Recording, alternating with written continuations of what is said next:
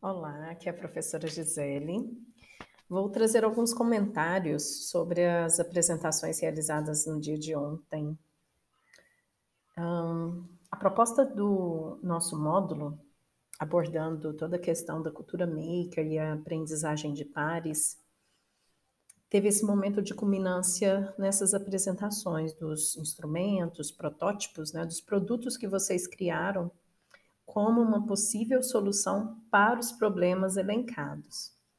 Pessoalmente, fiquei muito feliz, é, muito reflexiva de tudo que vocês apresentaram e a maneira que foi conduzida toda todo o pensamento para chegar nesse, nesses produtos, né? Cada grupo conseguiu fazer isso de uma forma brilhante é, me deixou muito pensativa sobre o quanto que a gente pode fazer com a, algumas iniciativas muito simples. É, e aí eu quero apontar aqui para vocês, vou comentar cada um dos trabalhos de uma forma breve, para que esse podcast não fique tão extenso, e que a gente possa, então, aprofundar essa discussão no nosso fórum. Ah, o primeiro trabalho apresentado do Renato, da Carla e da Carla Mâncio trouxe toda essa proposta, então, de criação de podcast, muito pertinente, desde a, que, a, questão da temática né, que eles escolheram, que é a questão da valorização do trabalho do professor, o reconhecimento desse trabalho. E o que mais me chamou a atenção na apresentação deles, para além dessa questão do conteúdo, foi a ideia dessa linha do tempo, que eles fizeram de uma forma é, bastante interessante, ilustraram usando ícones, e eu vou ajustar esse roteiro de ações e vou inserir essa questão da linha do tempo, porque no roteiro de ações eu pedi de uma forma descritiva e talvez não fique tão claro, né, quando vocês vão escrever. Parabéns, ficou excelente o trabalho. A gente já tinha ouvido o podcast que vocês já tinham compartilhado antes mas entender todo esse processo e, e as dificuldades que vocês enfrentaram e como vocês foram driblando, né, os obstáculos que apareceram. O trabalho da Cíntia, da Lilian e da Patrícia me fez pensar em muita coisa.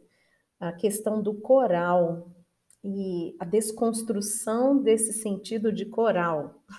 E aí, quando eu digo de desconstrução, porque imediatamente a gente imagina que coral é para ouvinte, né? é o som, é a música, é a canção.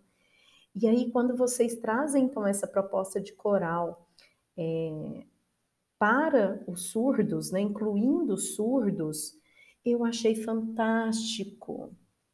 Isso me lembrou muito a série Glee, uh, que a grande temática da série é essa questão do coral, né, desse grupo de alunos.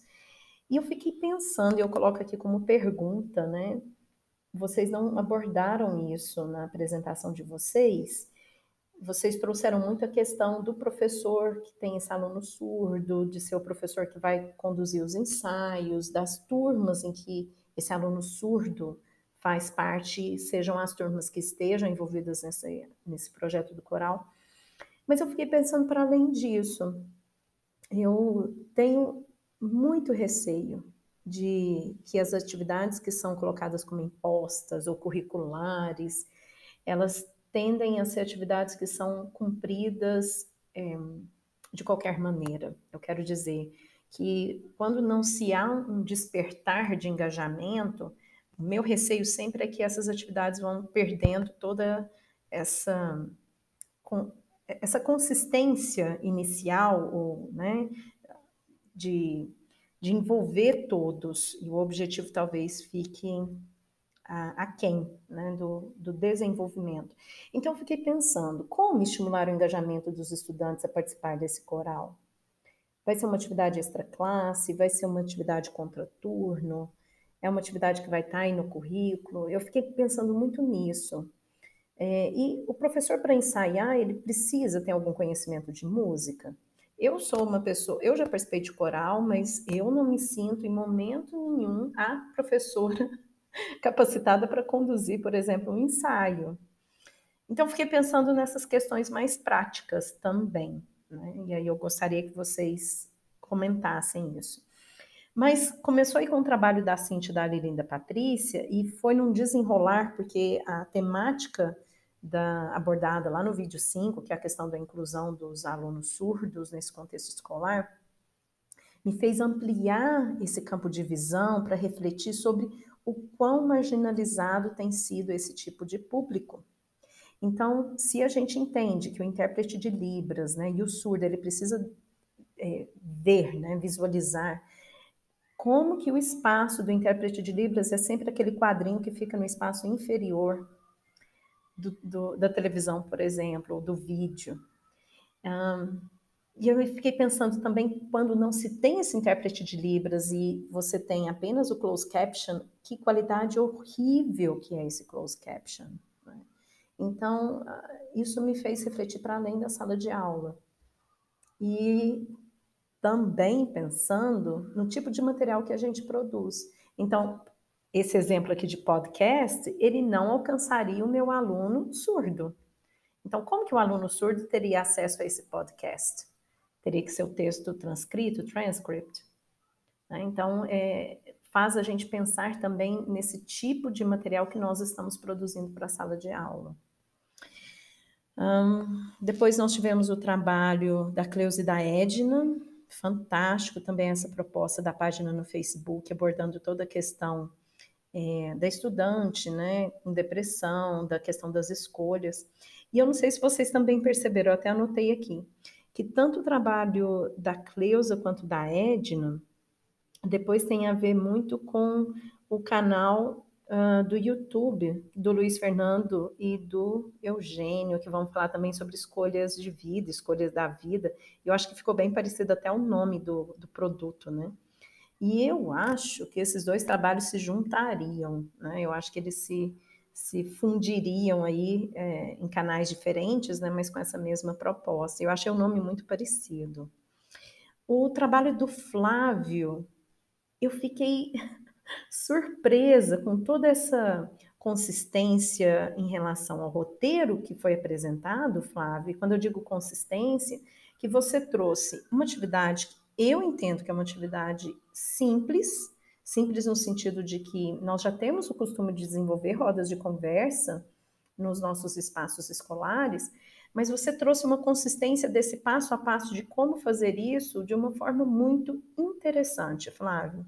E aí, quando eu digo interessante, partindo desde essas temáticas mais corriqueiras, de engajar os alunos surdos, né, para que eles participem, para que eles compartilhem, e eu acredito também que a roda de conversa é o primeiro passo para que a gente traga essa interação de uma forma mais natural, e aí, quando eu estou dizendo natural, quando a gente oferece essas rodas de conversas com frequência, se isso já faz parte dessa rotina escolar, é, essa interação ela vai sendo natural, né?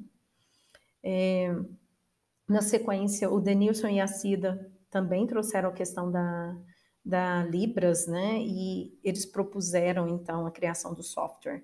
E eu até coloquei lá no, no chat que tem um aplicativo uh, Hand Talk, e a criação do software de vocês me fez lembrar desse aplicativo. Depois é interessante que vocês consultem. Uh, eu entendi que por mais que sejam plataformas distintas, né, o software é diferente desse aplicativo, mas eu acho que tem muito a ver, desde essa questão do objetivo né, principal, que é auxiliar essa comunicação, mas eu queria já dizer para vocês que tem o Rendo Talk que tem essa função, e ele é gratuito, né, a gente consegue uh, baixar gratuitamente.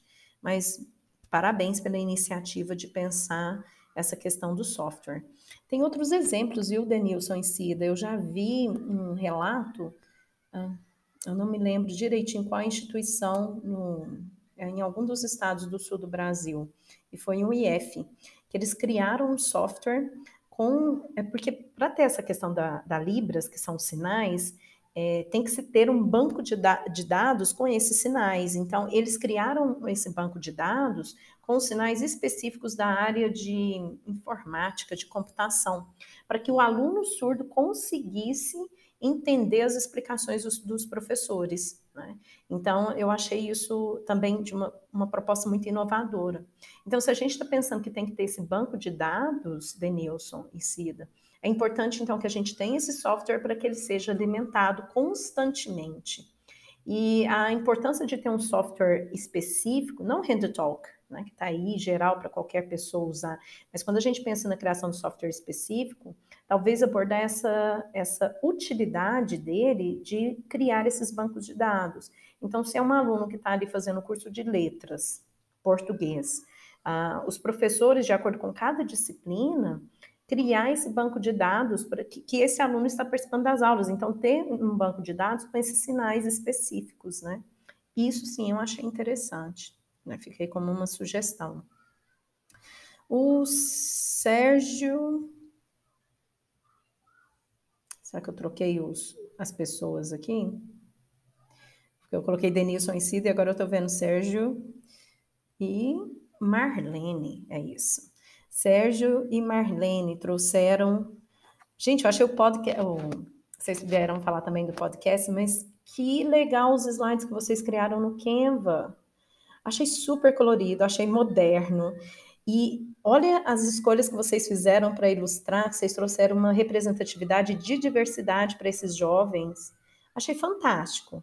É, é, o design que vocês usaram no Canva, e eu acho que pela apresentação que vocês fizeram da proposta, eu entendi que seria esse podcast muito descontraído. Ah, e como vocês sugeriram usar o Anchor, vocês têm opção até de sons, né, que dá para ser inseridos, então eu acho que dá muito para brincar com essa questão do descontraído também. Achei super interessante. Do Luiz Fernando e do Eugênio, eles são os professores da engenharia de produção, né? Eu não me lembro quem que fez esse comentário, mas disse que foi a primeira vez que teve contato com a questão da cultura maker.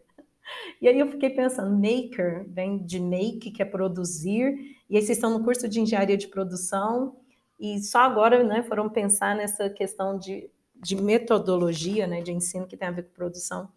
Eu achei um trocadilho assim. É, interessante também para que a gente analisasse. Mas é como eu já disse, Luiz Fernando e Eugênio, acho que maker é muito essa, é o marketing de usar o termo em inglês, mas produzir, eu entendo que nós, professores, a gente sempre vai ter um viés ali de ter um produto né, com os nossos alunos. Eu acho que o que a gente aprende mesmo aqui nesse módulo 4 é entender esse roteiro, sabe? Esse passo a passo, essas. Uh, essa orientação que a gente vai ter então para os alunos. Porque eu entendo que a gente já faz muitas atividades com essa perspectiva maker, né? Adorei vocês trazerem a citação do Pablo Neruda. São engenheiros bem sensíveis. e depois a Ana Flávia e a Lucilene trouxeram a questão dos posts, né? Que é a criação de conteúdo para o Instagram e para as redes sociais. Uma qualidade muito legal, a Ana que fez a apresentação. E muito importante você ter pontuado, Ana, que a própria criação dos posts foi usando o Canva. O Canva ele tem os templates específicos para cada rede social. A dimensão de post, quando a gente está pensando nesse no cartazinho, né, que a gente monta, do Instagram é diferente, por exemplo, do Facebook. Então, o Canva ele ajuda muito nessa de já ter o template pronto dessas dimensões. Depois o Lúcio e a Eveline vieram falar sobre a proposta de criação também de podcast, sobre a evasão. E eu achei muito legal, Eveline, essa perspectiva de entrevista. Né? Eu acho que os podcasts que mais me interessam, eu também não sei se é pura coincidência, mas geralmente são os de entrevista. Eu, eu gosto muito de ouvir as entrevistas. Não fica tão uma palestra, né? Eu gosto muito desse, desse tom de conversa. Então, gostei muito quando você disse que assumiu a postura aí de entrevistadora, né? Depois a Erenilza, a Ruth e a Carla. Ah, eu fiquei com vontade de viver essa dinâmica aí com vocês. que legal. E olha só que interessante que esse roteiro que vocês montaram, começando desde essa questão do usando, né, imagem em ação, é algo que a gente consegue fazer em nossas salas de aula. Eu fiquei pensando nesse momento presencial. E eu provoco aí vocês. Será que tem como a gente pensar numa dinâmica agora para esse momento de ensino remoto? Estou jogando desafio, não sei, eu quero saber, será que é possível, né? A Renata e a Ana Paula. A Renata e a Ana Paula trouxeram infográficos incríveis. Eu acho que eles têm que estar aí disponíveis publicamente para que a gente possa utilizá-los, Renata e Ana, com a devida e autoria de vocês. Mas esses passo a passos que vocês colocaram, e, e ainda sabendo que esses infográficos são interativos, né, como a Ana Paula apontou, uma vez que eles estão em PDF, a gente consegue clicar no link né, e ser direcionado para o site ou para a ferramenta digital específica. Façam isso, por favor, e compartilhe conosco. Ah, e Kátia, que pena que não pudemos te ouvir, Kátia. Mas eu tive a oportunidade de ler o seu roteiro de ações, eu acho que os colegas também, e eu fiquei muito interessada, porque você diz que escolheu o tema por conta da sua experiência né, de estudo sobre a questão indígena. E, Kátia, eu acho que é tão urgente falar sobre indígena que com as minhas turmas, eu sou professora de três turmas do curso técnico integrado ao ensino médio, então são adolescentes. É, esse, é um, esse é o tema de discussão agora do mês de julho. Ah, quando eu digo discussão, a gente sempre estabelece algumas reflexões temáticas e eu trouxe a questão indígena.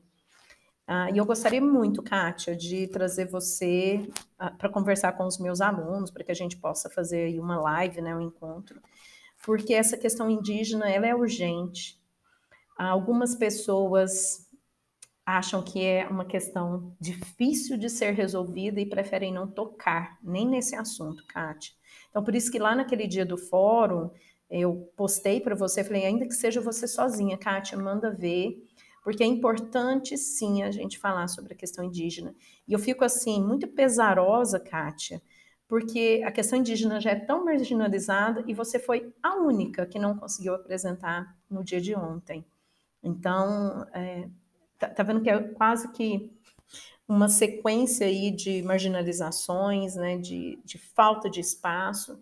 Então, é, quando eu escolhi aquele vídeo, né, que tem a voz de uma mulher indígena falando, era de fato para provocar essa sensação do quanto que nós deixamos silenciado esse problema, quanto que a gente se omite, né, para discutir, para tentar pensar uma solução. E eu concordo com você, Kátia. A criação de material didático é importante. Então, você trouxe a proposta de criar um e-book, né, usando Canva. Gente, por isso que eu pedi para que vocês explorassem, né, e tivessem esse primeiro contato com Canva, porque eu acho que ali a gente tem várias possibilidades, né, de templates que já vêm prontos e dão uma cara muito, eu quando eu digo profissional, né, porque não fica tão amador, como seria se a gente montasse ali com os recursos mais restritos de um PowerPoint, por exemplo. Mas manda ver, Kátia, gostaria muito de ver o e-book. Eu não sei se você já compartilhou o link, eu não sei se você chegou a produzir, porque a ideia dessa tarefa era apenas a idealização. Bem, encerro aqui os meus comentários, vamos bater um papo aí no nosso fórum de discussões e parabéns. Fiquei muito satisfeita com todos os trabalhos apresentados e a proposta foi alcançada, né? Vocês alcançaram o objetivo que era é, refletir sobre problemas sociais, escrever esse roteiro de ações, comentar os trabalhos entre si. Detalhe: muitos trouxeram isso como parte da apresentação, né, dizendo o quanto que vocês melhoraram, né, e passaram a pensar em outros aspectos depois dos comentários que vocês viram dos colegas. A própria Renata e Carla, né, sobre a questão dos infográficos que elas fizeram uh, depois, porque elas sentiram a necessidade que os colegas pediram. E eu acho que é isso. Eu acho que, como a maioria dos, dos produtos aqui, né, sugeridos, foi a criação de conteúdo, é porque nós precisamos de conteúdo que tenha sentido. Né? Então, fiquei muito feliz que sejam materiais autênticos, autorais e que a gente dê continuidade no nosso trabalho. Parabéns!